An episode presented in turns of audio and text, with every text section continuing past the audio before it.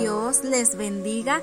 Eulenis Madrid les saluda y este es el día número 40 del desafío del amor. El tema de hoy es El amor es un pacto. Leemos en Ruth capítulo 1 versículo 16 que dice, A donde tú vayas, iré yo, y donde tú mores, moraré. Tu pueblo será mi pueblo, y tu Dios será mi Dios. Felicitaciones, has llegado al final de este desafío, de esta serie. Sin embargo, la experiencia y el reto de amar a tu cónyuge nunca terminan, siguen durante el resto de tu vida. Esta serie podrá terminar en el día 40, pero ¿quién dice que tu desafío tiene que terminar? Y a partir de este momento te desafiamos a que consideres tu relación matrimonial como un pacto en lugar de un contrato. Estas dos palabras parecen tener significados y propósitos similares, pero en realidad son sumamente diferentes. Ver al matrimonio como un contrato es como decirle a tu cónyuge, te tomo para mí y veremos si funciona. Sin embargo, verlo como un pacto hace que digas, me entrego a ti y me comprometo a este matrimonio para toda la vida. Hay varias diferencias entre los pactos y los contratos.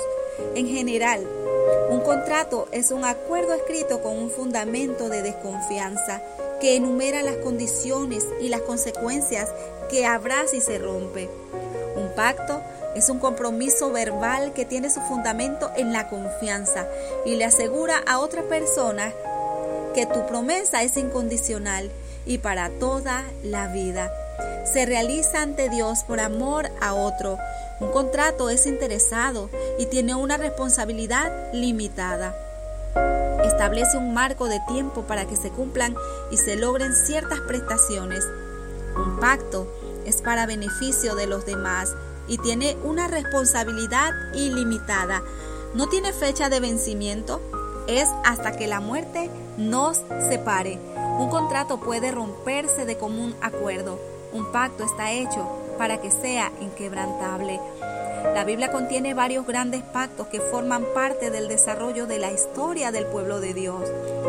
Este hizo un pacto con Noé y le prometió que nunca destruiría a toda carne con un diluvio. Génesis 9, del 12 al 17. Hizo un pacto con Abraham y le prometió que toda una nación de descendientes surgiría de su familia. Génesis 17 del 1 al 8. Hizo un pacto con Moisés y declaró que el pueblo de Israel sería la posesión de Dios para siempre. Éxodo 19 del 3 al 6. Hizo un pacto con David y le prometió que siempre habría un soberano en su trono. Segunda de Samuel 77, 16.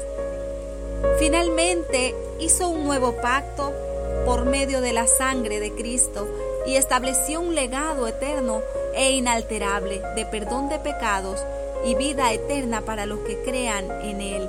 Hebreos 9:15. Dios nunca ha roto ninguno de estos pactos. Además, está el matrimonio, el pacto más fuerte sobre la tierra entre dos personas.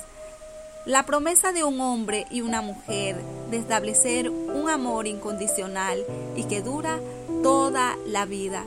En el matrimonio, tu anillo de bodas representa los votos de tu pacto, no solo compromisos que esperabas poder cumplir, sino promesas premeditadas, dichas en público con otras personas como testigos.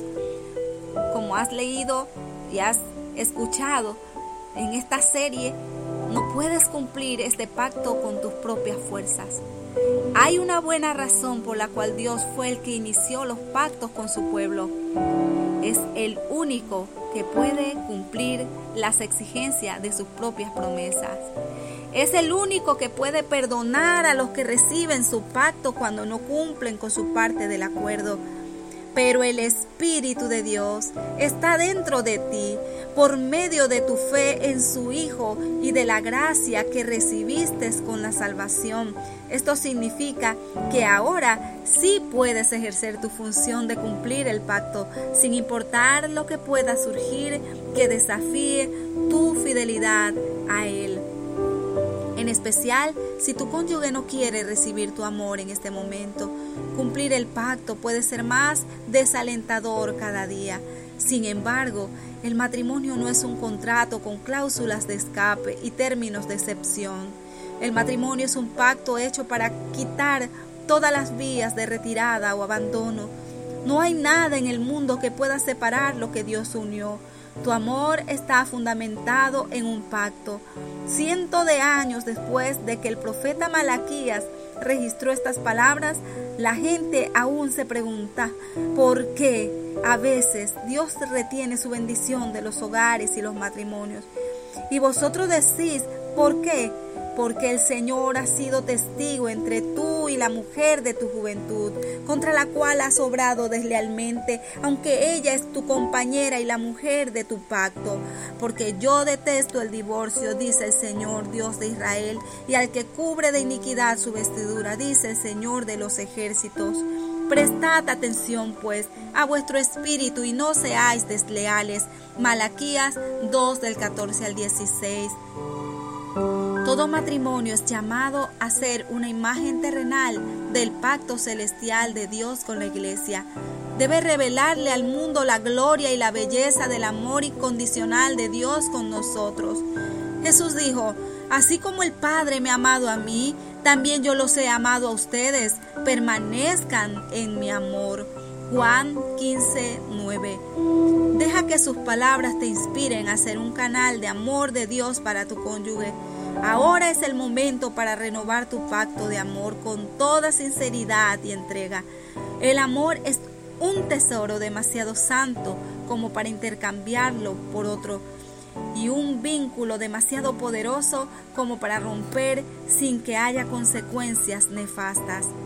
Vuelve a concentrar tu amor en esta persona que el Señor te ha dado para apreciar, valorar y honrar. Tienen por delante una vida juntos. Atrévete a tomarla y no soltarla jamás. Acepta el desafío del amor. Bendiciones.